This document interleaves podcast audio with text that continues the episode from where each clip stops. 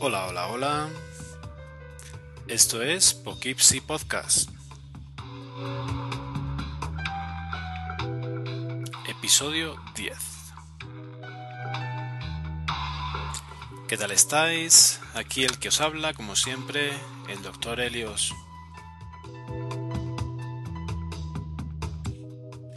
Bueno, pues después del último episodio, eh, que fue bastante especial, aquí estamos otra vez con un episodio típico con eh, las dos secciones que siempre hacemos, una introducción en la que hablaremos de temas varios y una parte de aplicaciones. Creo que va a ser un, episodio bien interesante. Eh, en la introducción hablaremos de, iMac, porque pues eh, quien me sigue en Twitter ya sabéis que estoy estrenando eh, iMac y de alguna otra cosita. Y en la parte de aplicaciones vamos a hacer un especial, tanto hoy como en el siguiente podcast, eh, un especial sobre fotografía y vídeo encaminado a el uso del iPhone para generar nuestros vídeos eh, personales, nuestros vídeos familiares y entonces pues os voy a contar un poquito las aplicaciones que yo tengo instaladas y que utilizo pues para enriquecer esos vídeos y evidentemente en muchos casos pues eh, partimos de enriquecer las fotos, ¿no? de mejorar las fotos, mejorarlas o empeorarlas eh, en función de la habilidad de cada uno eh, no, ya no hablo de calidad, sino de más bien de, parte artística, ¿no? de añadirle algún tipo de letra, algún tipo de dibujo, eh, ponerle un filtro especial, todo eso que va a hacer que a la larga esas fotos que vamos a utilizar después en nuestros vídeos y los vídeos también evidentemente pues sean más agradables y cuando, crean, cuando creemos el, montaje pues quede mucho más original que eh, si lo hiciéramos simplemente con el uso, por ejemplo, de, de iMovie, ¿no? En, el último episodio, pues hablando con Osimar, decía pues que, él prefería editar en el ordenador y es evidente que el ordenador tiene muchísimas ventajas, pero pues a mí me gusta el poder hacer las cosas eh, sobre la marcha eh, con el teléfono con el iPad, de modo que en estos dos episodios vamos a tratar esto. Hoy eh, nos centraremos en edición de fotos y en el siguiente capítulo hablaremos de edición de vídeo y montaje de vídeos con las herramientas que nos permite iOS. Así que sin más dilación, empezamos este episodio. ¿Cuántas y cuántas veces habrás oído aquello de que la historia es aburrida? ¿Cuántas y cuántas veces te habrán dicho que aprender historia es cosa de viejos? ¿Cuántas y cuántas veces te habrán dicho que los podcasts son solamente para frikis? Si te has creído todo lo que te dicen, entonces es que no has escuchado el podcast del Búho, tu podcast de historia y mitología. Un podcast en el que se tratan temas muy muy breves y de manera lo más amena posible, desde un punto de vista personal y sin complicarse mucho la vida. Si quieres escuchar el podcast del búho, puedes hacerlo en elpodcastdelbúho.com o puedes encontrarlo en iTunes, en iVoox, en Radio Podcastellano y en todas las redes sociales. Sé muy bienvenido al podcast del búho, tu podcast de historia y mitología. Un saludo.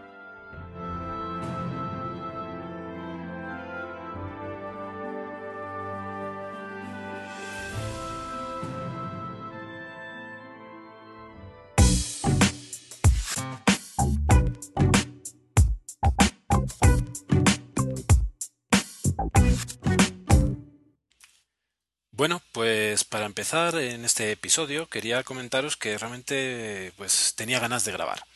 Eh, hace poquito que se emitió el anterior, pero realmente tenía ganas eh, Y curiosamente, eh, las ganas me las quería guardar para cuando recibiera mi nuevo y flamante micrófono para mejorar la calidad del audio. Pero resulta que pues uno es impaciente y al final he decidido grabar con el mismo casco de siempre, con, con los mismos auriculares. Eh, así que bueno, esperemos que esta vez no tengamos problemas de zumbidos como en, la entrevista con Osimar y podáis disfrutar de, de lo que os vengo a contar. Eh, respecto al micrófono, pues yo creo que el siguiente episodio sí que caerá ya con el micrófono nuevo. Eh, espero poder em, acostumbrarme a él o aprender lo suficiente como para que realmente haya una mejora y no un empeoramiento, que sería bastante penoso. Eh, junto a esta inquietud por grabar, pues resulta que lo mismo me, pasó con, con, el otro proyecto que estoy iniciando. Para quien no para quien no haya escuchado nada, eh, estoy eh, pues iniciando un nuevo podcast. Eh, no os preocupéis, no va a terminar con Poughkeepsie, o por lo menos no a, un corto periodo de tiempo, ¿no? Seguiré con Poughkeepsie, seguiré hablando de Mac, pero pues realmente me apetecía hacer algo nuevo, así que aprovecho para hacer un poquito de spam y hablaros de este nuevo proyecto. El podcast en sí se llama Sibaris, de Sibarita, y va a ser un podcast sobre gastronomía gastronomía, bebida, vino, restaurantes y si se tercia incluso un poquito de turismo asociado a esos restaurantes o a sitios concretos en los que eh, crea, que es interesante hablar un poquito pues de la ciudad o simplemente mencionarlo. Evidentemente desde un punto de vista muy muy eh, amateur. Eh, yo soy, no soy experto en ninguna de esas cosas, pero me encanta la cocina, me encanta cocinar, de modo que intentaré compartir con vosotros pues algunas, algunas recetas, trucos y conocimientos de restaurantes que me hayan gustado a lo largo de mi vida o pues más recientemente o bueno, cuando haya sido. claro, hay un problema y es que ahora viviendo en Colombia pues sería muy no, no, creo que a todos los oyentes les interesara mucho conocer restaurantes de Colombia. Así que eh, intentaré em, dar información de restaurantes de, todo el mundo, eh, de España y de Europa en general, sobre todo. ¿no? Y junto a eso eh, también quiero hacer una entrevista o algo parecido a una entrevista, ya veréis, en la que tanto oyentes como podcasters, como quien tenga algo que decir de gastronomía eh, me pueda colaborar en el podcast. Así que no os extrañéis si alguno de vosotros que ahora mismo me estáis escuchando recibís un mail de Sibaris Podcast. Bueno, pues eh, bueno, y también os digo, eh, aprovechad para escuchar la promo, no la promo, el episodio piloto, buscarlo por ahí en iTunes o en iVoox eh, o en el, blog que es sibarispodcast.wordpress.com y escuchar la, el, el, piloto porque, bueno, intenté que fuera un poquito distinto. No sé si me quedó gracioso o muy tonto, pero bueno, ahí estamos. Bueno, ya entrando en materia de este otro podcast que es de tecnología, ¿no? Pues quien me siga en Twitter sabrá que esta semana he recibido, bueno, esta semana no, la semana pasada recibí un iMac, un iMac para el trabajo, pues no es, no es mío, eh, pero pues eh, me lo, digamos que me lo regalaron de una forma especial, eh, pues bueno, para poder trabajar más adecuadamente. El iMac en concreto es, un, es el más bajo de la gama, es el iMac de 21 pulgadas con 500 de disco duro, un Core i5 y 4 GB de RAM. pues la verdad es que estoy maravillado maravillado porque, como también sabéis, eh, eh, mi MacBook pues ya tiene 5 años, que se dice pronto, y realmente, pues bueno, aquí está grabando, pero realmente no, hace las cosas como tenía que hacerse o, no permite hacer las cosas con la fluidez que tendrían que, hacerse. Y comento esto porque realmente es interesante ver cómo uno se acostumbra a, a, la lentitud y no es que la tomes como algo normal, pero sí que te acostumbras y sí que, bueno, mientras vaya funcionando, eh, piensas que así eh, es lo normal, ¿no? Eh, y desgraciadamente no es así. un ordenador, por muy mm, bien cuidado que esté y por potente que sea en un principio, después de cinco años ya no es lo mismo. Evidentemente, uno tope de gama puede aguantar cinco y más años. Pero en mi caso, que era un MacBook, eh, que al fin y al cabo era la gama más baja, aunque era el superior de, la gama de los MacBook cuando lo compré, era el más alto, era eh, pues el que venía con 2 GB de RAM, que en aquel momento era lo más que había, y, con el mejor procesador, un Core 2 Duo em, a 2 GHz, pues resulta que, que al fin y al cabo era el más alto de la gama baja de, Apple, de modo que, bueno, aquí estamos eh, cinco años después, eh, un poco renqueantes.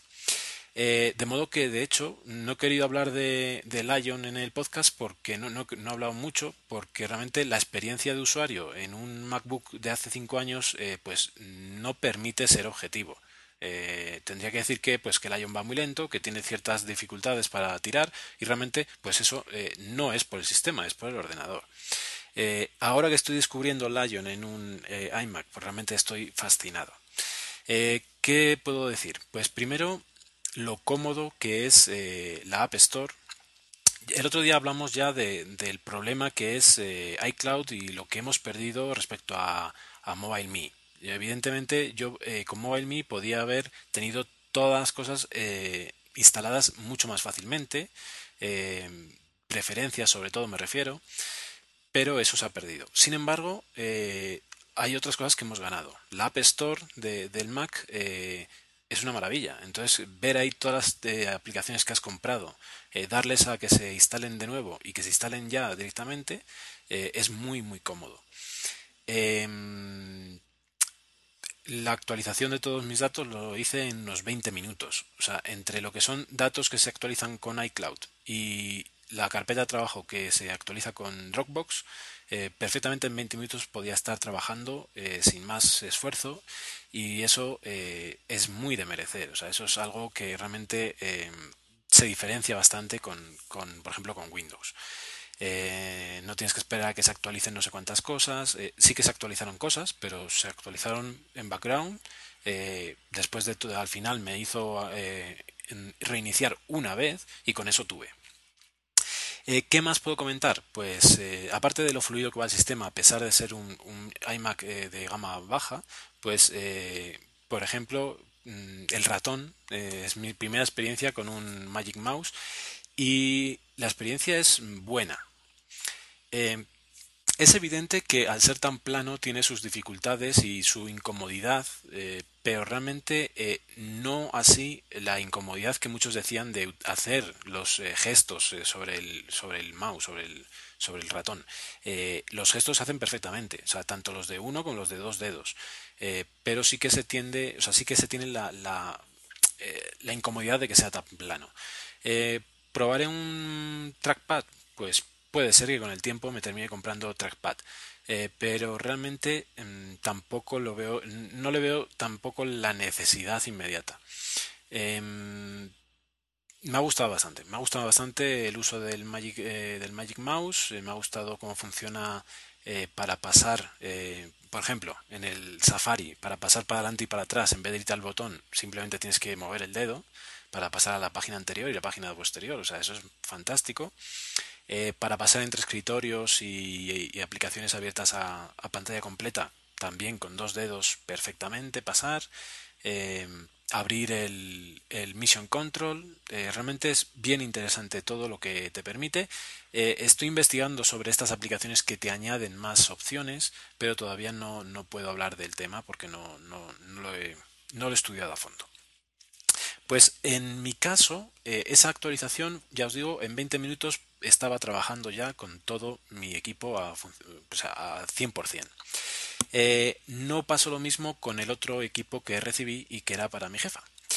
Y eh, que decidí, pues, eh, bueno, que se lo actualicé, o sea, quise pasarle el, el que tenía por el nuevo, y pasar toda información del, del, anterior, que era un iMac Core 2 Duo de 17 pulgadas, em, de los blanquitos, pues pasar de ahí al nuevo, que era igual que el mío, el mismo modelo, eh, pasárselo para que estuviera todo ya eh, perfectamente, todo ordenado y todas las carpetas y todas las aplicaciones y todas las preferencias. Bueno, pues eh, para quien no sepa, eso en Mac se hace muy sencillamente. Cuando, arran cuando arrancas el, ordenador te va a permitir elegir si quieres eh, que se instalen las cosas desde un backup de Time Machine o desde otro disco duro o desde otro equipo y eh, o a través de red creo que también te deja. De hecho, en este caso es casi como de red, porque lo que te permite es enchufar a través de LAN con un cable directamente los dos equipos y punto. Entonces, em, pues así lo hice. Puse los dos equipos al lado, em, los conecté con un cable y le di a que actualizara todo el sistema con, eh, el, con el iMac antiguo. Hay que destacar que ese iMac estaba con Leopard. Eh, eso tenía ciertas desventajas eh, que os comentaré después. Em, pregunté por Twitter si había alguien que me dijera si era mejor actualizar primero o no actualizarse primero. Realmente eh, hubiera sido bastante complicado. Así que digamos que lo que hice fue directamente pasar de, de Leopard a Lion y punto. ¿Cuál fue mi sorpresa cuando el tiempo que decía pues era bastante corto y realmente no había tantos datos en ese ordenador como para que tardara mucho? Pero eh, realmente mm, llegó un momento en el que cuando la barra de estado terminó, llegó al final, empezó a subir el tiempo y subir y subir y subir y de estar a dos minutos volvió a subir a hora y pico. Eh, hora y pico, casi dos horas y ahí lo tuve que dejar por la noche y eh, así terminó, o sea, y justo era un viernes, así que hasta el lunes no pude ver el resultado. Eh, estuvo todo el fin de semana encendido los dos, los dos ordenadores sin problema.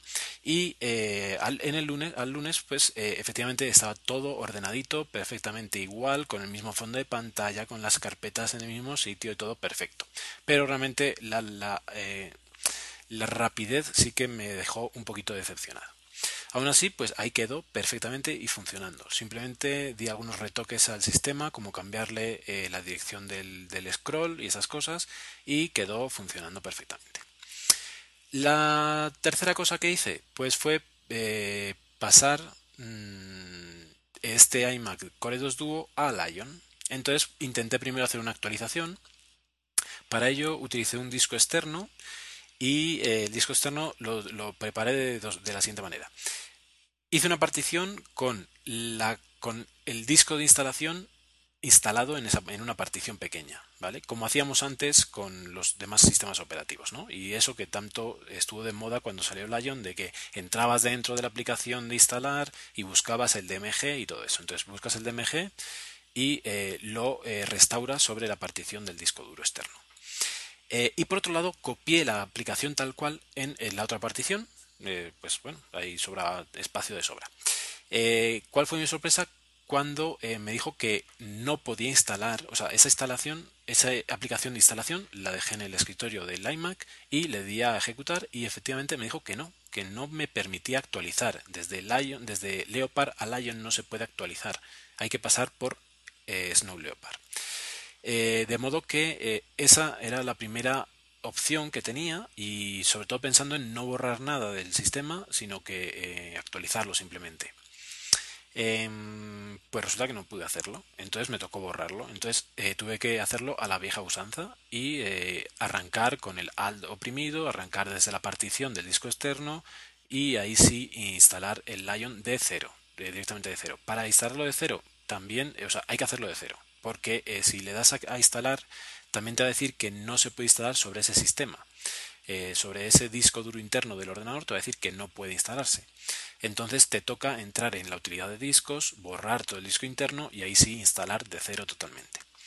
Eh, así que bueno, esas son las peripecias que he hecho esta semana, la semana pasada más bien, y em, y realmente contento, contento con los tres ordenadores, han quedado funcionando perfectamente. El, iMac de Core 2 Duo eh, vuela, vuela bastante más que mi MacBook, a pesar de que tiene la misma configuración de tanto de procesador como de memoria RAM. Pero se nota, pues por ejemplo, seguramente la gráfica es lo que más influye, de modo que em, pues eh, va mucho mejor. Evidentemente no hay nada metido todavía, no hay casi nada instalado, solo le instalé eh, el, el iWork y bueno, pues también, pues nada más, ¿no?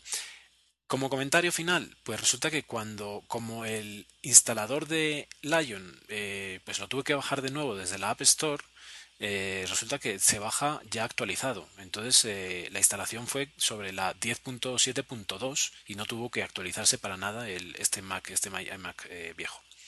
Así que bueno, ya os digo, muy contento con mi iMac, la pantalla fantástica, pues comparado con, con la mía de 13, pues imaginaros, ¿no? Em, realmente es yo tenía mis dudas, ya sabéis, tenía mis dudas de qué me compraré después de este MacBook.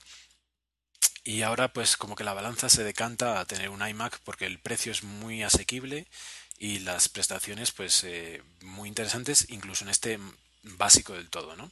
Eh, yo creo que con un i5 y en el futuro subirle a 8 de RAM eh, tendrías, tendrías un buen aparato para, para bastante tiempo. Así que bueno, ahí veremos, ahí veremos. Eh, para terminar em, esta introducción, pues eh, decir que junto al, al, al, micrófono eh, que he comprado, que no sé si lo comenté antes, que es un, es un Blue Yeti, bueno, le compré un, un, pop filter para que no se escuchen tanto las S y no se nos molesten tanto mis S. y aparte de eso también aproveché, todo esto lo compré el viernes negro y eh, en Amazon eh, de Estados Unidos y eh, también aproveché para comprar un cargador de Apple de las pilas recargables estas tan famosas bueno las de Apple pero que todos sabéis que son pilas de Sanyo de, de, una, de un modelo que se llama Eneloop que tiene la ventaja de que aguanta mucho cargadas sin descargarse sin, sin descargarse cuando están sin usar me refiero eh, así que ahí recibiré también el cargador, ya pensando en ese iMac que iba, que iba a recibir, de modo que, eh, bueno, a ver qué tal van las pilas de Eneloop y a ver cómo se gastan también las pilas que vienen ya de, por defecto en el, en el aparato, porque sí que es, a mí sí me resulta un poco engorroso eso de que sea tan inalámbrico todo. Eh, es muy bonito el eh, el ratón sí, el ratón es como que sea inalámbrico, pero el teclado realmente no tiene ningún sentido que sea inalámbrico. Para mí, o sea, el, teclado es algo que está quieto, que tú no lo vas a mover, de modo que un cable no te influye, no te hace que sea más incómodo. Pero bueno, ahí Apple siempre pues intentando hacer las cosas tan sencillas que al final te toca comprar eh, un cargador de pilas para poder utilizarlo. Eh, también estuve mirando estos aparatos que hay para cargar por inducción pero realmente pues es un aparato añadido. En el caso, por ejemplo, del teclado, em, terminas no sé, o sea, es como si estuviera, si fuera un teclado con cable, o sea, porque realmente tienes que engancharlo, no es algo que la inducción venga de así de, de, la nada, ¿no? Entonces no es tan cómodo. Para el ratón sí que es cómodo porque por las noches podrías dejarlo encima del aparato y ya, ¿no? Pero pues realmente no, no me pareció, por el precio que tiene, eh, prefiero el cargador y tener la libertad de, no tener ningún aparato más por ahí, solo el cargador, que ya sabéis que es bien pequeñito. Así que bueno, ahí os contaré. Y bueno, después de esta introducción con estos temas variados, eh, vamos a pasar a las aplicaciones. Hola, un saludo. Empieza el episodio 1 de Incrédulos Podcast. Hola y bienvenidos a este trending podcast de hoy. Bienvenido a Free Noise Pod, un podcast de música libre. Yo soy Carlos. Hola a todos, muy buenas lo que sean cuando escuchéis esto y bienvenidos a la 79 entrega del podcast El Arca de la Alianza. Hola a todos, yo soy Félix y este que escuchas, la Biblioteca de Tranto. Hola y bienvenidos a un nuevo podcast de Bislúdica, un podcast sobre los nuevos juegos de mesa. ¿Qué Rihanna? Tío, no hablas muy ¿Qué clase de gay eres? Me vas a quitar el carnet de gay, ¿verdad? Te voy a quitar punto. A ver, ¿cómo se escribe Rihanna? R-I. Todo esto y mucho más en la radio de los podcasts.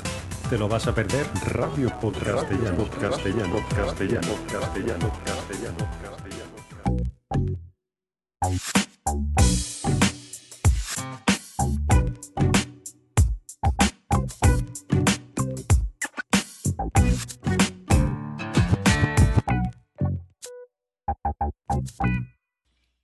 Bueno, pues como os comentaba, eh, una de las cosas que a mí me gustan eh, del iPhone y del iPad es poder editar eh, mis vídeos, mis fotos directamente en él. Que realmente es algo muy interesante. Y hoy os quiero contar pues unas cuantas aplicaciones de fotografía que utilizo bastante, a bastante, pues no a diario, pero bastante seguido cuando pues hay alguna fiesta, algún cumpleaños, alguna reunión y eh, creo pues vídeos familiares pues para que todos vean lo bien que nos lo hemos pasado. Em, ¿Por qué, ¿Por qué este tema? Pues, eh, ¿por, qué- por qué hablar de fotografía primero? Por lo que os decía al principio. Porque es muy, mucho más soso meter una fotografía directamente en iMovie que te haga el vídeo y punto, a eh, crear una fotografía con ciertos efectos, ciertas, eh, cierta gracia, ciertas, eh, cierta maquetación, cierta, eh, pues desde palabras a bocadillos, eh, de como si fueran cómic, eh, pues hay muchas opciones, ¿no? Y realmente el, el iPhone como el iPad eh, son muy potentes y nos permiten hacer bastantes cosas. Eh, antes de empezar con aplicaciones de fotografía en sí, eh, vamos a comentar una primera que pues no tiene que ver con lo que vamos a hablar después, pero que es bien interesante y que es Photostat. Photostat es una aplicación que te hace un, seguimiento de las fotografías de tu carrete y que te permite conocer ciertas características bien interesantes.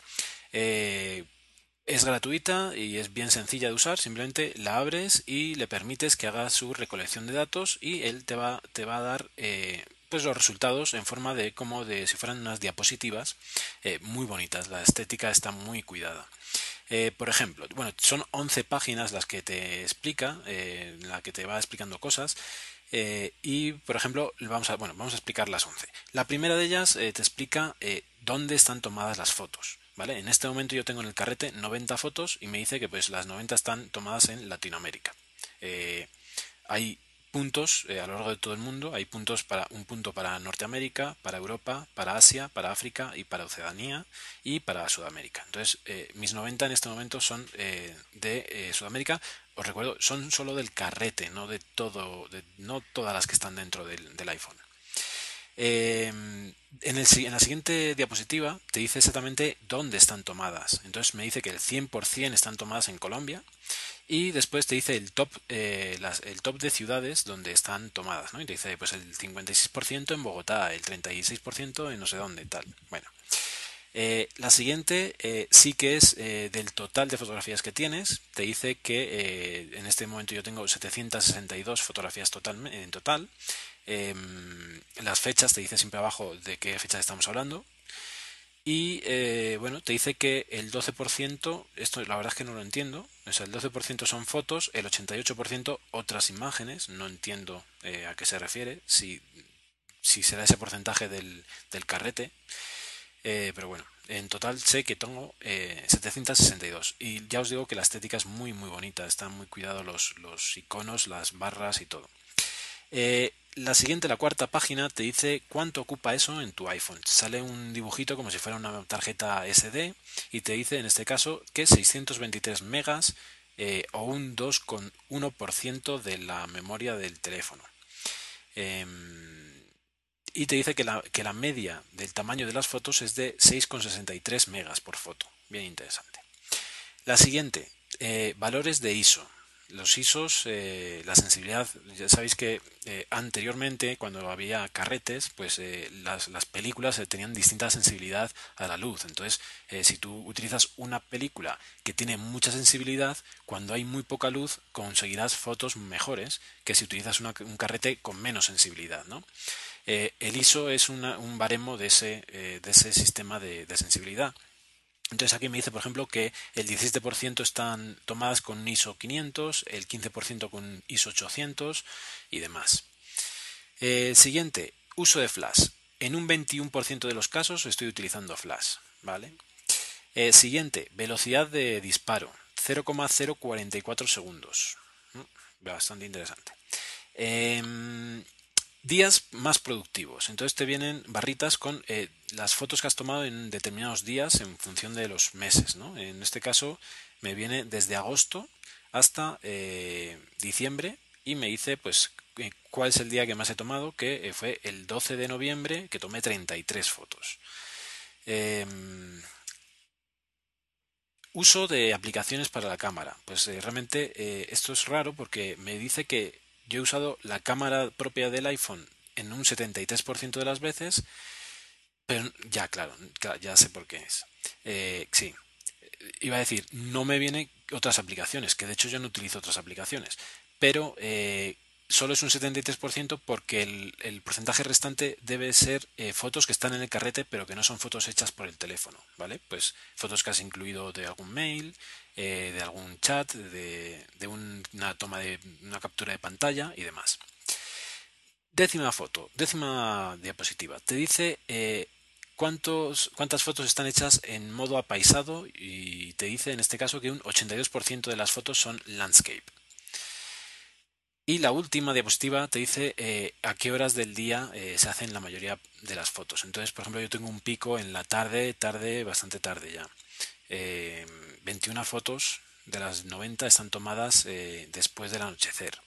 Eh, bueno, bien interesante. Eh, ya os digo, gráficos muy bonitos, muy cuidados y una aplicación pues para, pues para tener en cuenta y utilizarla pues más o menos para llevar tu, pues un poquito el control de, tus cosas, ¿no? Eh, ¿Qué otras aplicaciones, antes de entrar en materia ya de aplicaciones de, diseño, o sea, de, edición, también pues comentar otra que es muy enfocada a los fotógrafos profesionales y es un aparatito que se llama, eh, eh, es un fotómetro, es eh, Photometer Pro, y lo que te hace es que tú le colocas, ahí escucháis los ruidos, le colocas el ISO que vas a utilizar, por ejemplo vamos a poner un ISO 200, le colocas la apertura de la cámara, ¿vale? Esto para reflex, entonces vamos a ponerle una apertura de 9,5 y te dice que el tiempo de exposición tiene que ser de un segundo concretamente. Si, por ejemplo, le diéramos menos apertura, 6,3, eh, menos apertura sabéis que es al revés, o sea, cuanto más baja es la apertura, más, más abierto está el, objetivo. De modo que si le pongo un 6,3, eh, ahí me dice que con medio segundo tengo suficiente, ¿vale? Entonces, si le pongo al tope, en mi cámara creo que el tope es 4,5 por ahí, me diría que un cuarto de segundo eh, es suficiente para que la foto quede perfecta. Eh, es una aplicación más profesional, eh, pero es muy interesante. Yo no sé si tiene opción de ponerlo como automático y que, que él haga una medición del estado de, la, habitación o del paisaje para que, para que em, te haga automático los cálculos. Eso sería lo más interesante, pero bueno, si no, pues a mano vas metiendo los datos tú a mano y ya está. Bueno, eh, Photometer Pro. Eh, después, eh, habría que hablar de qué aplicaciones utilizamos para hacer las fotos.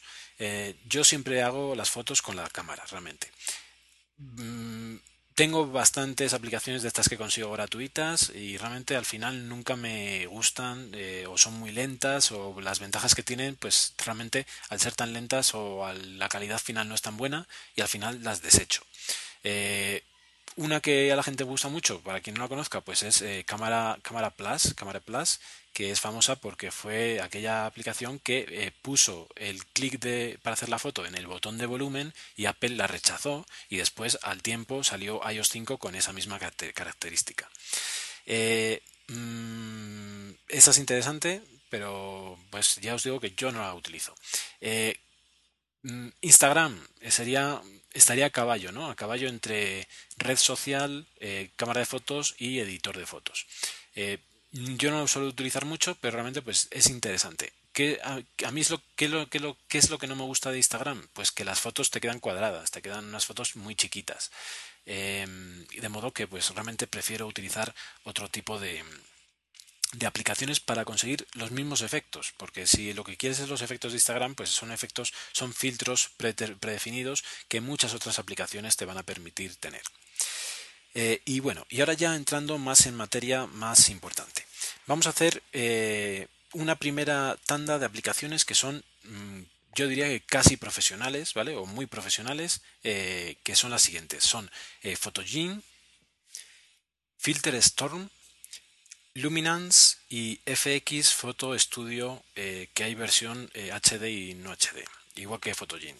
Photogene, de hecho, hay tres versiones actualmente en la, App Store, que es la, el Photogene HD, eh, un Photogene 1 para iPhone y un Photogene 2 para iPhone. Eh, yo de estas cuatro solo tengo dos, de modo que tampoco voy a hablar mucho de las otras dos, pero pues eh, por las eh, capturas de pantalla se puede intuir por dónde van los tiros.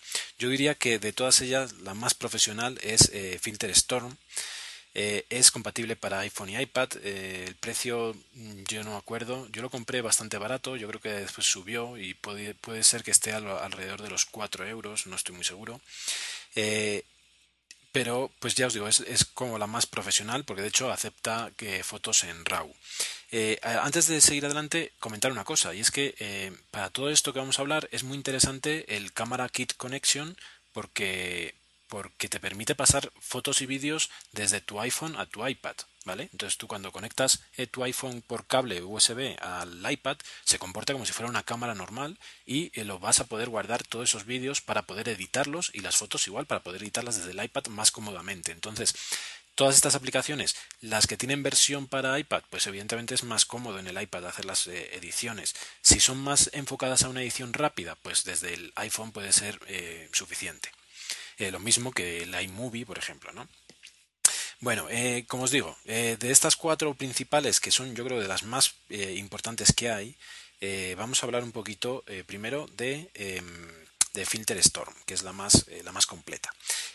Yo, creo, creo recordar que em, cuando salió Filter Storm también había otra, pero que yo nunca conseguí ubicarla bien, que era, se llamaba algo así como piraña, pero escrito con una RAW por medio, ¿no? Como, como de que eh, permitía editar eh, fotos en RAW, fotos crudas, eh, pero bueno, realmente no sé si llegó a buen término, si sigue en la App Store, no, no tengo nada, no, no sé cómo terminó esa aplicación. evidentemente tiene que haber muchas más y posiblemente otra gente os pueda decir, no, pues que más profesionales son estas otras, ¿no?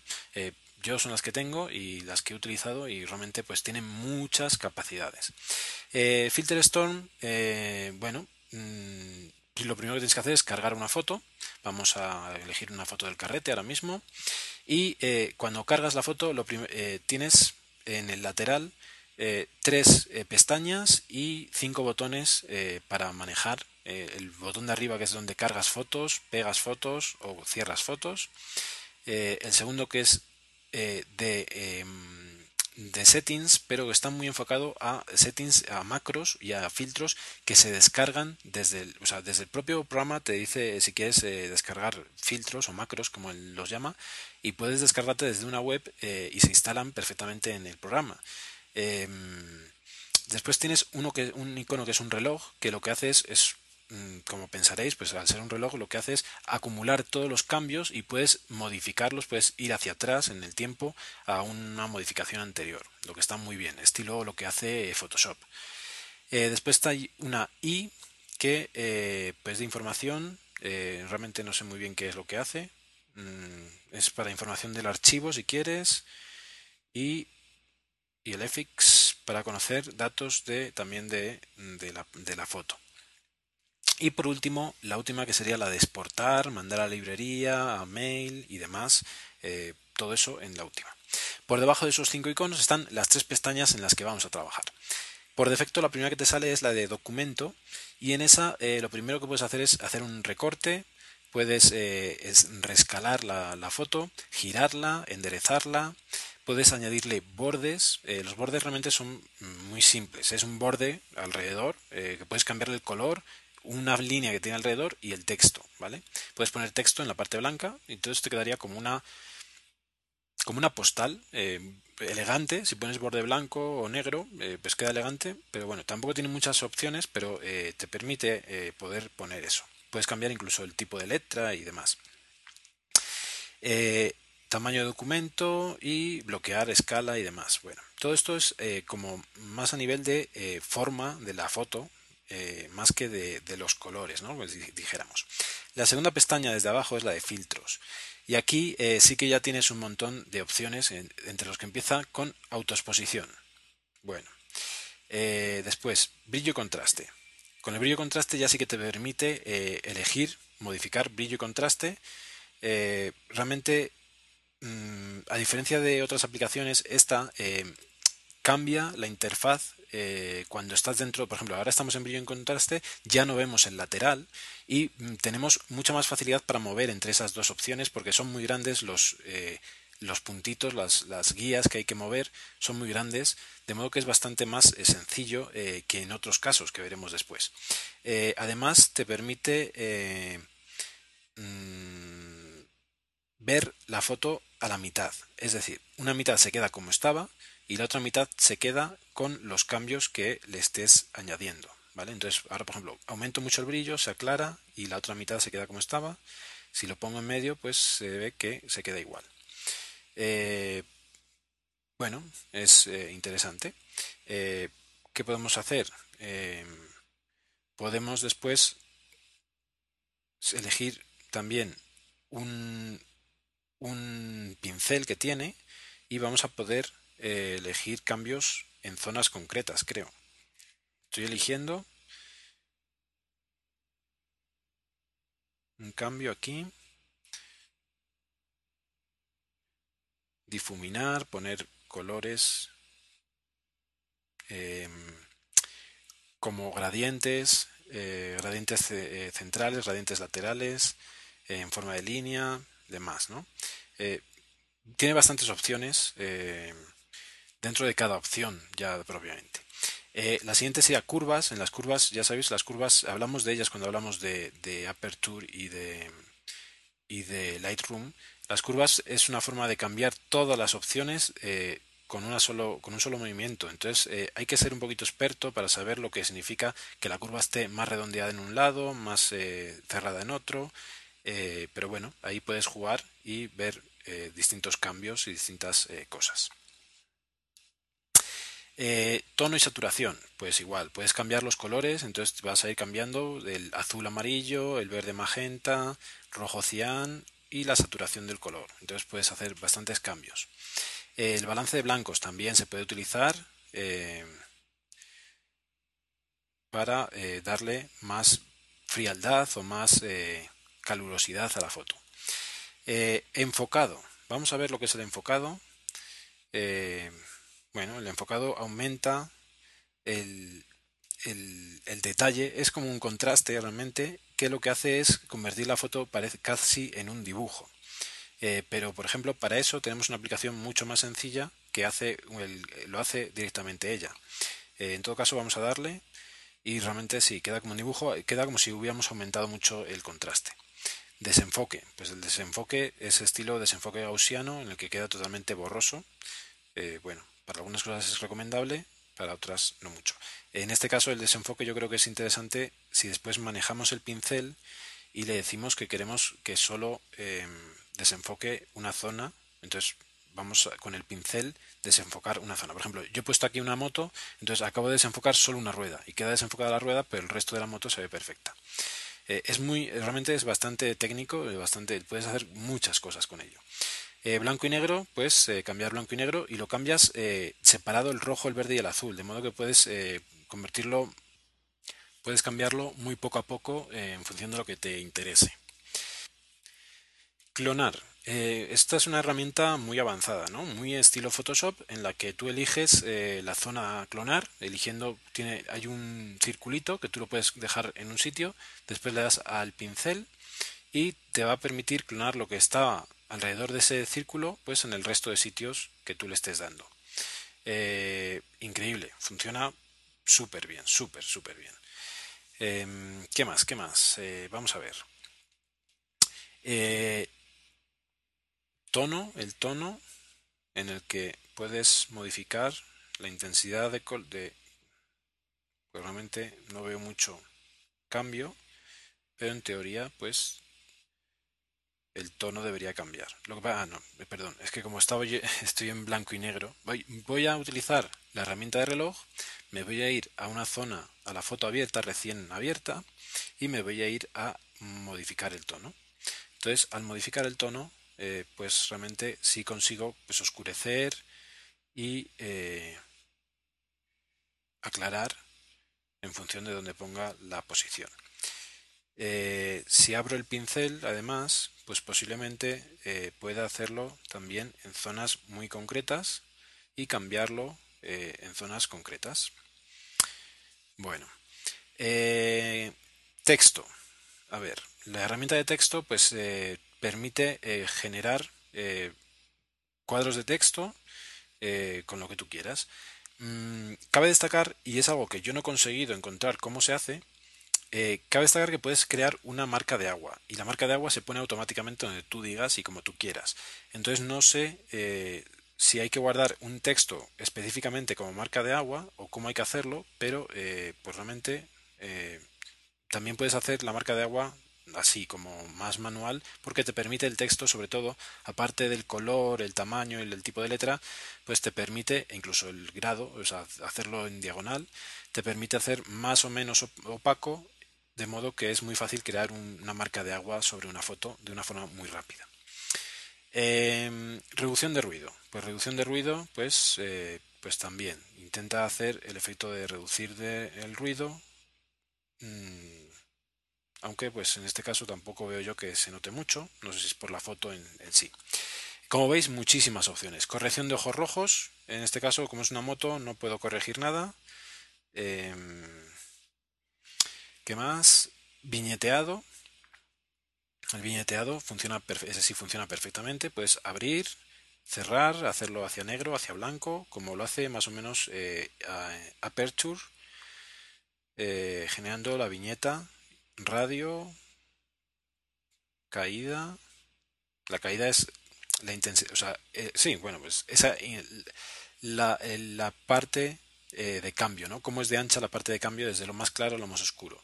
Eh, y cómo es el brillo, si es blanco o negro. Bueno, las tres opciones, circular y en forma de óvalo, que básicamente es lo que te permite en apertura hacer también. Hay aquí otras, alguna herramienta como la de esta que es eh, Posterize. El Posterize lo que hace es convertirlo también como si fuera casi un dibujo y eh, añadir exposición que mm, creo que esto es para añadir una foto nueva. Vamos a ver. Puedes sumar, eh, sí, una, cosa, una foto a otra, no sé exactamente qué función tiene. Eh, bueno, aparte de todas estas opciones que ya veis que son muchas y muy avanzadas en algún caso, pues tiene la otra ventaja de que tener capas. Entonces puedes trabajar con capas y añadir capas, que es la tercera pestaña. Eh, todo esto hace que sea realmente una herramienta muy profesional en la que puedes editar eh, muy bien fotos, ya os digo, desde RAW y ya exportarlas como JPG con bastantes modificaciones. Esto era Filter Storm. Eh, la siguiente que a mí me gusta muchísimo es Luminance, que la descubrí hace poco y que no sé si es de pago o gratuita. Eh, yo la conseguí gratuita y realmente eh, tiene muchas de las herramientas que hemos hablado hasta ahora, pero es muy mucho más sencilla. Bueno, si tú eliges una foto, la cargas y es muy lo primero que te permite es añadirle filtros, muy similar a lo que hace Instagram. Entonces tiene filtros los típicos, ¿no? De que si de pop eh, eh, bueno, blanco y negro de los años 70, de los años 80, eh, bueno, em, Lumi, Polar, Cold, Cold, Tones, bueno, bastantes cosas, tiene bastantes, tiene, igual tiene como 20 o más. Em, de modo que puedes hacer eh, ya una composición muy sencilla eh, con ese tipo de filtros. Si no te van los filtros, te vas a la segunda mm, pestaña del programa y este programa pues también se parece mucho a, los de ordenador. Eh, tiene una interfaz muy bonita, muy parecida a la de ordenador, pero como os decía antes, las guías que hay que mover para cambiar las cosas son mucho más pequeñas, de modo que FilterStorm pues evidentemente no lo tienes todo junto, aquí casi casi puedes ver todo junto. Esto es muy similar a lo que pasa con, con Aperture y con Lightroom, en la que tú puedes tener, por ejemplo, en, este, en, este, en esta parte tienes eh, todo lo que tiene que ver con tonalidades, saturación, eh, sombras, demás, eh, contraste y brillo, otra vez saturación y el viñeteo, muy similar a lo que ves en Lightroom, lo tienes todo en el lateral y puedes ir moviendo cada una por separado, cada una de las partes y es mucho más intuitivo que FilterStorm. Lo que pasa es que las guías son mucho más pequeñas, de modo que también tienes menos sensibilidad a la hora de trabajar con ello. Eh, puedes añadir eh, nuevos cambios, eh, aparte de los que os he dicho, pues efectos como el sepia, y también se añade, entonces puedes aumentar el sepia, se añade nuevamente al, al menú. ¿Qué más viene aquí que no está por defecto? la curva de tonos, entonces la curva de tonos también la puedes poner perdón, por aquí, curva de tonos. Puedes ir moviendo la luz, las sombras, eh, las, eh, las oscuridades, las luminosidades, un montón de opciones. De modo que esta, eh, esta interfaz es mucho más similar a la de los ordenadores y es muy bonita realmente, es muy bonito, en gris oscuro, muy bonito. La tercera, eh, el tercer botón en este caso es el botón de cropeo en el que vamos a poder tanto rotar como cambiar la forma, eh, cropear y pues recortar zonas, ¿no? Y la última es también eh, un icono de eh, tiempo que también nos dice, igual que en el anterior caso, nos permite volver a estados anteriores. evidentemente no tiene opciones como por ejemplo lo de clonar o algunas cosas como por ejemplo poner marcos y demás pero realmente pues lo que hace lo hace muy bien es mucho más sencilla que ya os digo pero tiene una interfaz impecable, una interfaz muy bonita y eh, es tanto para iPad como para iPhone. Bueno, las otras dos que os decía, vamos a verlas en la, en la App Store. Eh, por ejemplo, eh, la FX Photo Studio HD está a un precio de 2,39 y es muy similar a la que hemos visto hasta ahora. Pero creo que tiene alguna cosa más. Por ejemplo, tiene, por lo que veo aquí, tiene incluso también el poder eh, añadir filtros a zonas concretas. Eh, tiene unos, unos eh, filtros predeterminados, pero sí que tiene mm, bastantes cosas más. ¿no? Sin llegar a ser como Filter, Storm, como yo creo, pero sí que tiene bastantes cosas. Aquí te dice, por ejemplo, aplicar efectos a cualquier zona de la imagen, siete nuevos efectos, incluyendo un efecto 3D, mejoras en el rendimiento, herramientas de edición mejoradas, gama, saturación, tono, etcétera cámara interna mejorada, eh, posibilidad de importar imágenes desde Facebook, compartir en Instagram, incluye efectos eh, tilsit, es este efecto que hace que parezcan las fotos una, una maqueta, ¿vale? como que te distorsiona el borde y el centro es lo único que está eh, enfocado y te da la sensación de, de, estar viendo una maqueta en la que incluso las personas parecen muñequitos. Eh, otra que se llama Radial Burn, eh, permite imprimir, opciones de recortar, interfaz de usuario mejorada, restaura, compra, restaura compras dentro de la aplicación, entonces se supone que hay cosas que puedes comprar dentro de la aplicación. La interfaz es muy bonita y yo creo que esta estaría un poquito por encima de Luminance sin llegar a Filter Storm. Eso sí, a nivel de, de, la interfaz es mucho mejor que Filter Storm, que a mí realmente pues, no me gusta del todo. la otra que estábamos diciendo era la de PhotoGene. PhotoGene, como os decía, eh, hay em, tres versiones. Está la PhotoGene 1 eh, para iPad, la PhotoGene 1 para, em, para iPhone y la PhotoGene 2 para iPhone, que de hecho es la más barata. PhotoGene 2, bueno, PhotoGene al cuadrado, supongo que es que es eh, mejorada o es más nueva, desde luego. Y es la más barata de todas. Eh, vamos a abrir, vamos a ver cómo, qué es lo que veo aquí. Bueno, tiene opciones para em, pues, importar las fotos, cambiarles colores. Eh, bueno, tiene algunos filtros predeterminados. La interfaz es muy bonita, pero pues tener, tener, bueno, tiene, sí, tiene para rotar, para cropear los, los, los ajustes de, de, color y demás. Eh, retoques, que exactamente no sé qué capacidad tendría de retoques. Bueno, vamos a ver qué dice. Eh, bueno, las mejoras casi todos son eh, cambios de algunos bugs y pues realmente no dice mucho de lo que tiene. a ver. Sí, bueno, tiene incluso para, para es compatible con Dropbox, con Facebook, con Twitter, soporte para el iPhone 4S, con 8 megapíxeles de resolución. Eh, tiene efectos especiales, eh, foco al centro, viñeteo, frames, eh, reflections. Bueno, sí, metadatos, viewers. bueno, tiene bastantes cosas, em, pero bueno, al ser de iPhone, pues queda un poquito reducido la interfaz. Vamos a ver cómo es la del iPad para ver si es mejor la interfaz. La del iPad es mm, similar a, a Luminance, eh, más fea, pero es muy similar a Luminance. Eh, también tiene pues sus filtros previos.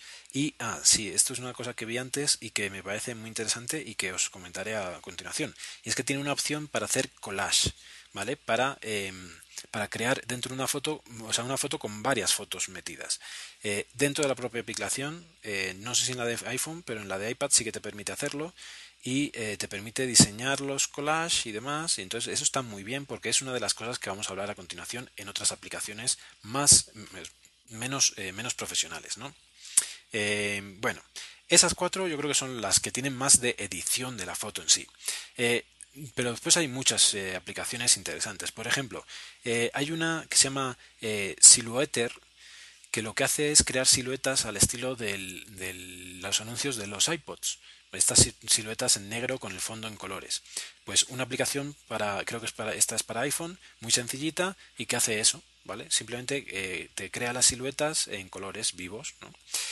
otra que es bien interesante es una que se llama Mobile Monet. Mobile Monet eh, yo sí la tengo porque es una forma, es Mobile Monet HD eh, y es una forma muy rápida de crear eh, como si fueran dibujos. lo que hace es crear, aumenta mucho el contraste y demás, entonces cuando abres la foto ya por, defecto te la crea en blanco y negro y con forma como si fuera un, un dibujo, ¿vale? Como si estuviera dibujado un cómic. después tienes un pincel en el que puedes ir eh, volviendo a dar el color original de la foto, pero manteniendo esa forma de cómic. Y una esponja o un borrador que lo que hace es quitarlo y volverlo a blanco y negro. Eh, tiene también opción de añadirle como si fuera un color, entonces eh, ya cambias los colores originales y se van convirtiendo en otros colores. pero básicamente es lo que hace. El efecto es buenísimo y es mucho más rápido que buscarlo y editarlo desde Storm.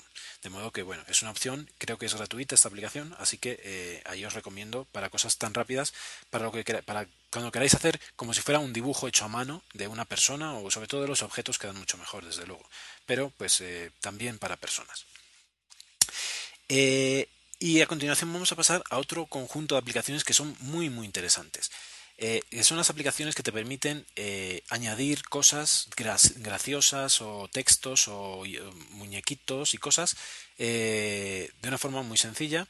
Y entre estas tenemos la más famosa, que es Halftone, ¿vale? Halftone es súper famosa y evidentemente es la mejor.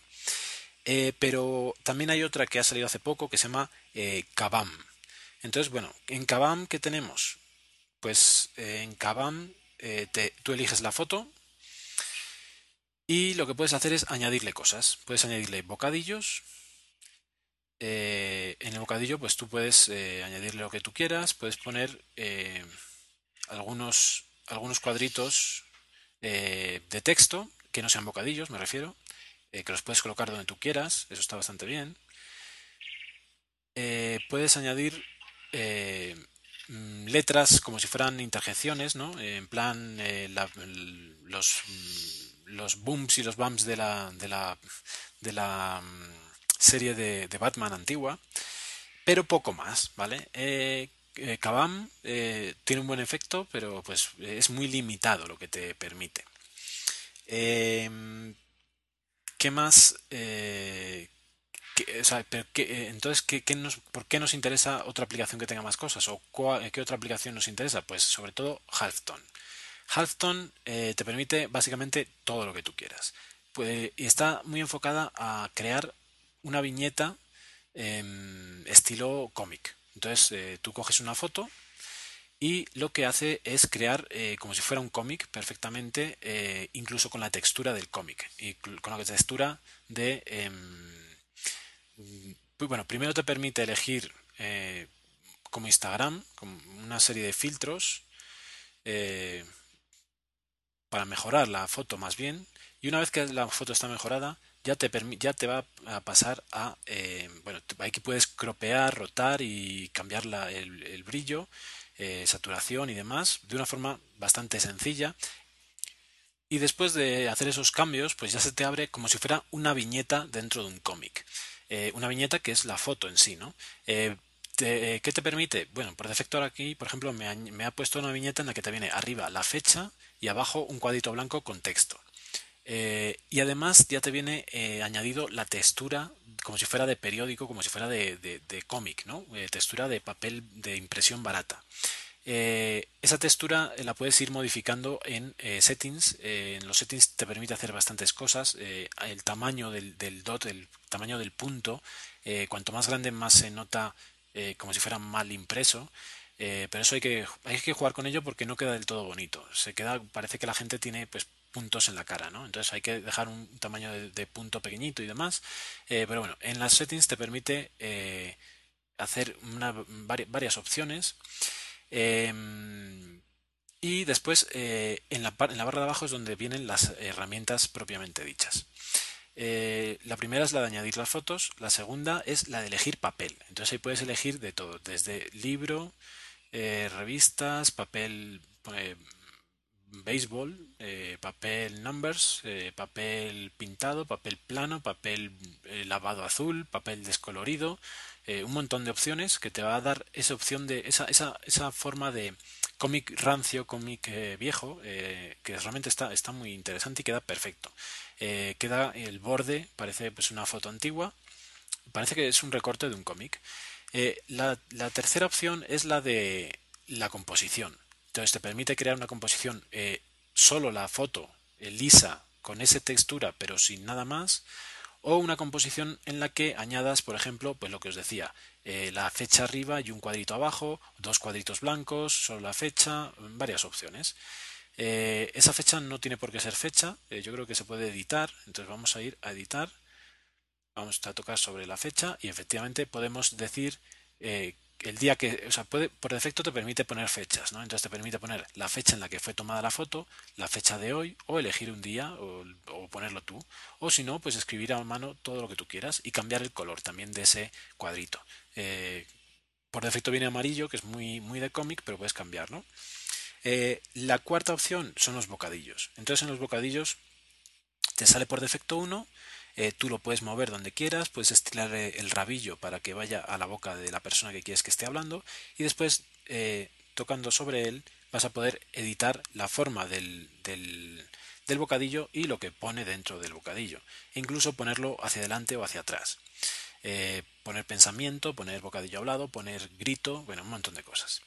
La quinta son, es un símbolo de, un sello y lo que te permite es crear formas predeterminadas. Por defecto te sale un jaja, pero eso lo puedes eh, modificar. Si le das dos toques te van a ir moviendo, se van a ir moviendo por la lista o si le das solo uno te va a ir a abrir el menú y vas a poder ver todo lo que hay. Desde un código de barras a una explosión, a un no, a un blam, a un arrag, a un como si fuera viento, como si fuera una curva, eh, un corazón bien bonito, eh, bueno, interjecciones, eh, espirales, to be continued, classificate, un cerco de un vaso, que no sé exactamente en qué condiciones se puede utilizar, y por ejemplo un gorro de Papá Noel o un casco de astronauta o, o de buzo, no sé exactamente qué será queda un efecto bastante eh, interesante y que después lo puedes mover y cambiarlo de tamaño, girarlo y de todo para que se adapte a tu persona, al personaje que tú quieras crear, ¿no? Entonces queda muy muy chulo. El, casco, por ejemplo, queda perfecto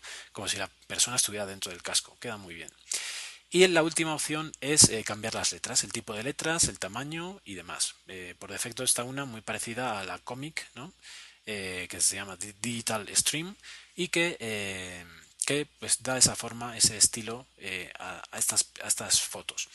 Eh, de modo que de una forma muy sencilla y con una calidad impresionante vas a crear fotos de estilo cómic y que te van a quedar súper bien para, por ejemplo, la portada de un vídeo, que es lo que vamos a hacer la semana que viene. ¿no? Entonces, con una foto eh, así vas a poner el título del vídeo y te vas a olvidar ya de poner los subtítulos que te permite, por ejemplo, iMovie. Bueno, ¿Qué otras opciones hay para hacer estas cosas? Pues por ejemplo hay otra aplicación que se llama Comic Boom que está más destinada a crear un cómic de verdad, está más destinada a crear toda una página con distintas viñetas, ¿no? Entonces, eh, Halfton te permite modificar una foto para crear una viñeta, pero eh, Comic Book está hecho más eh, para hacer un cómic de verdad.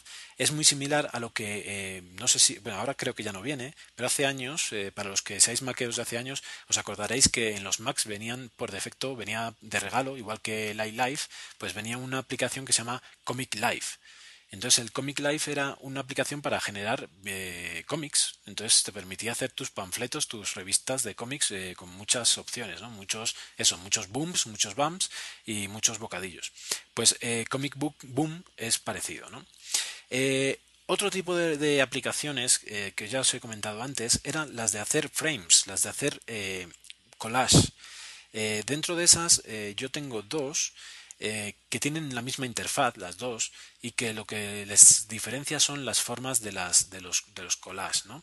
hay una que se llama frame magic eh, que te permite hacer eh, composiciones de cuadrados, cuadrados, rectángulos, en todas las opciones que, que, penséis, tienen por defecto y puedes modificarlas tú, pero son cuadrados. Y Polymagic que te permite opciones más, mm, digamos, más curvas, con más, más opciones de curvas. Entonces estas aplicaciones, las dos ya os digo, tienen la mismita interfaz, tiene abajo cinco opciones que son las mismas e incluso tienen los mismos iconos. En la primera te permite elegir el patrón. Entonces, por ejemplo, ahora he abierto eh, la segunda que os he dicho, la Polymagic, y tiene patrones, tiene, eh, pues tiene como 36 patrones. Eh, algunos son para meter dos fotos, otros para meter tres, otros para meter cuatro. los más complejos, pues el de abajo es como una cruz, una cruz de templario, digamos, en la que tienes en la forma de la cruz sería una foto y los cuatro ángulos te, te, permitiría meter otras cuatro fotos. pinchas en cada uno de los cuadritos que te da y te permite elegir la foto que tú quieras. Em, después tiene una serie de, puntos que puedes hacer que modifique la forma de esos eh, cuadritos, de esas formas. Entonces, por ejemplo, puedo cambiar la forma de cruz, la puedo convertir en una cruz normal, en una cruz de la cruz roja, una cruz griega, em, o una cruz cristiana, de hecho, también puedo convertirla. Y entonces puedo crear la del centro, por ejemplo, tendría una forma rarísima en la que para meter ahí una foto, pues habría que ver qué foto encaja bien, ¿no? Pero realmente, pues la opción está ahí. ¿Qué más te permite? Pues te permite eh, elegir el ratio de cómo es la forma de la, de, la, foto, si es cuadrada, si es alargada, 3x4, eh, 19 sexto, eh, 9 16 avos, 4 quintos.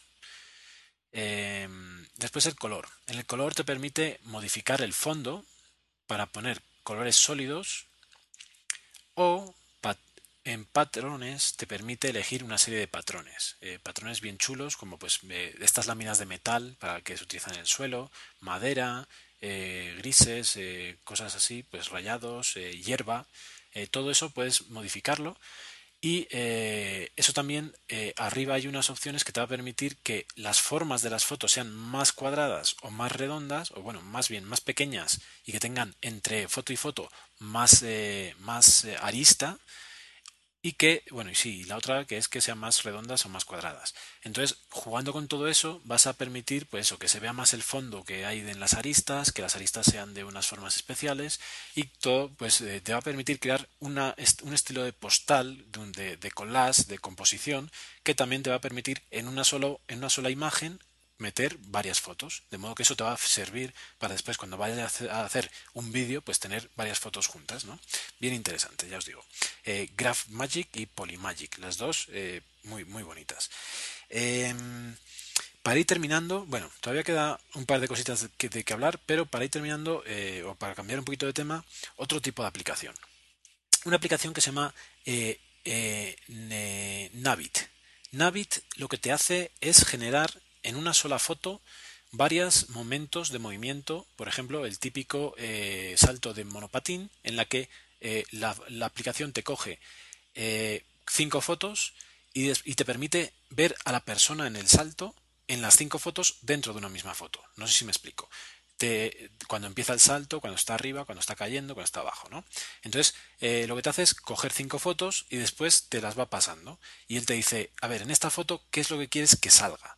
Entonces tú seleccionas con el dedo ta, y eliges la figura de la, de la persona. No hace falta que, que, o sea, es muy burdo, ¿no? Hay que elegir así a lo grande em, en cada una de las cinco fotos. Y si has tenido buen pulso y el fondo no se ha cambiado, en teoría debería quedar perfecto. ¿Vale? Ese es el problema, que eh, a veces no queda perfecto porque el fondo no queda igual, entonces se nota lo que has hecho tú con el dedo, esa selección burda, pues a veces se nota. Entonces, bueno, en todo caso, la idea es muy buena y te crea en un solo frame, en un solo fotograma, pues eh, todo eh, una, un movimiento, ¿no? Entonces, para saltos, para movimientos con bicis y demás, pues queda realmente muy, muy interesante. Eh, bueno, ¿qué más podemos utilizar para, para mejorar nuestros vídeos? Pues, por ejemplo, una foto panorámica. Respecto a las fotos panorámicas, eh, yo he utilizado dos, eh, he utilizado varias, pero al final me he quedado con, dos como las favoritas y al final he decidido quedarme con una por algo que os cuento ahora. Eh, una de las primeras que salió con calidad auténtica fue una que es de Microsoft, que es eh, Photosync. Photosync eh, te permitía hacer panorámicas y funcionaba muy bien. Encajaba muy bien unas con otras. El problema es que los bordes no te los igualaba, entonces quedaba como, como si estuviera rota, quedaba como todo, todo de irregular el borde. Eh, y hay otra que se llama Dermandan, Dermandar, que eh, pues te permite lo mismo, pero en este caso estoy haciendo ahora mismo la foto, iniciar, le estoy dando a iniciar, a ver, vamos a ver. Iniciar. Mantén vertical. Ya estoy manteniendo vertical. Iniciar. Nada, no me hace ni caso. Tu, tu.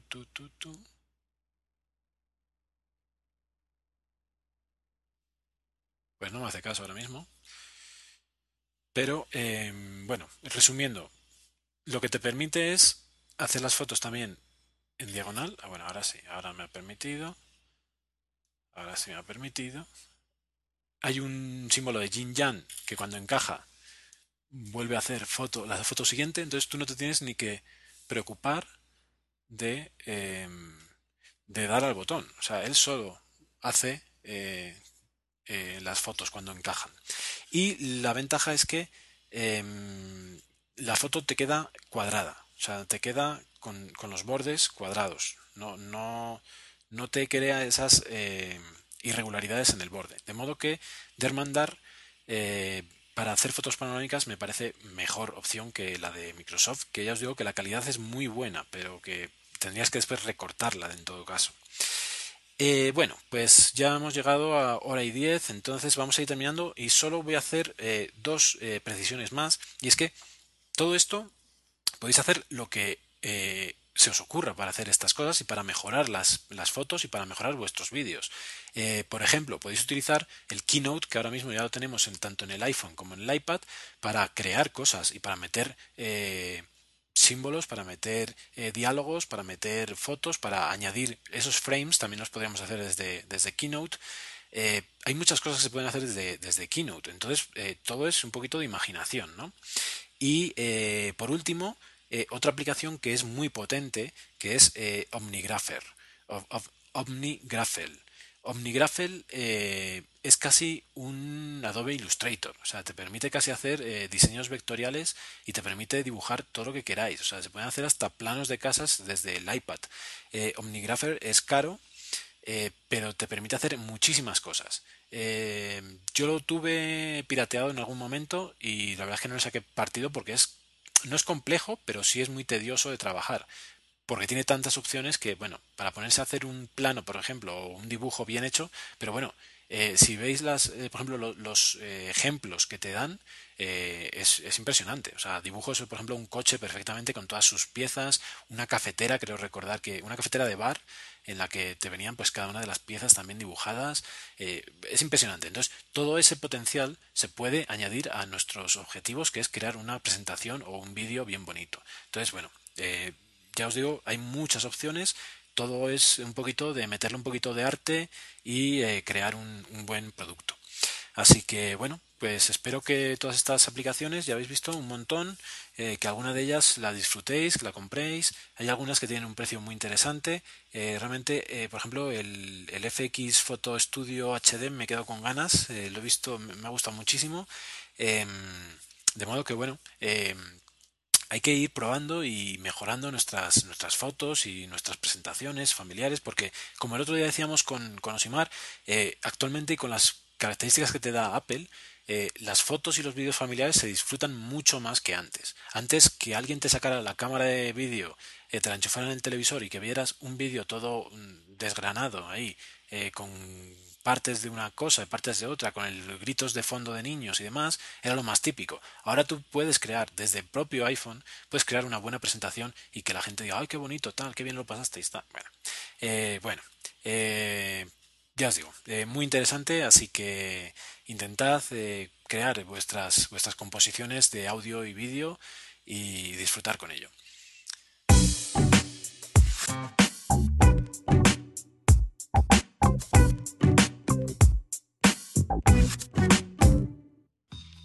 Bueno, pues aquí terminamos este Poughkeepsie 2x010 especial de fotografía y especial de, llegada de un iMac a mi vida y una aceleración de los procesos de trabajo y de todo, ¿no? Eh, realmente ahora me estoy decepcionando de mi, Mac, de mi MacBook porque es que va muy lento. Así que bueno, esperemos a ver qué nos traen los Reyes Magos.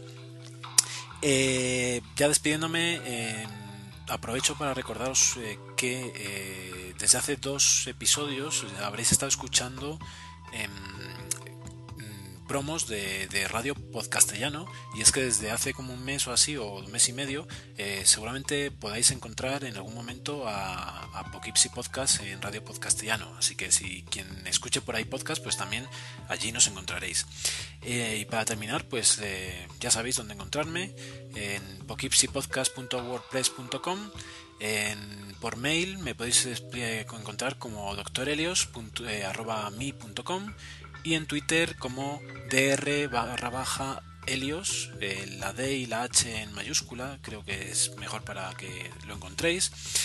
Eh, también tenemos el, el, Twitter del podcast, que es eh, arroba Podcast, aunque no lo suelo utilizar.